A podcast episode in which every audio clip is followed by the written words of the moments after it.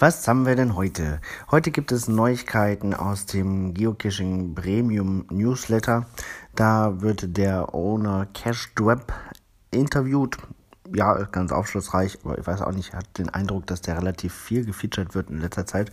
Ähm, Verstehe nicht ganz warum. Hat zwar tolle Caches gebaut, aber weiß nicht. Ähm, kommt mir irgendwie komisch vor. Aber ist auch egal jeder wie er mag. Ansonsten hat das Geocaching Headquarter offensichtlich eine neue Videoserie gestartet, die heißt HQ und das Q mit C-U-E geschrieben.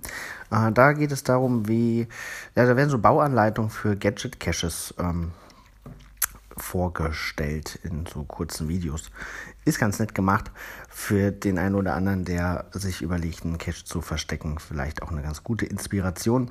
Aber wenn jetzt alle die Videos nachbauen, dann haben wir halt, äh, ich weiß nicht, 60.000 äh, gleichartige neue Geocaches, die alle getarnte äh, ja, Munitionskisten sind. Also vielleicht einfach inspirieren lassen und gucken, ob man sich dann doch was eigenes einfallen lässt. Oder möchte ich euch noch hinweisen auf ein Projekt, das heißt Biotonne 88 Goes Europe. Ist ein Projekt der Geocacherin Ann-Kathrin, die hat uns auch angeschrieben. Ähm, die möchte sechs Monate durch Europa reisen, geocachenderweise. Und während dieser Reise auf äh, die Borderline, auf das Borderline-Syndrom hinweisen und dafür etwas Awareness schaffen. Ähm, für dieses Projekt gibt es ein Crowdfunding-Projekt und auch ein Vorstellungsvideo auf YouTube. Das verlinke ich hier auf jeden Fall.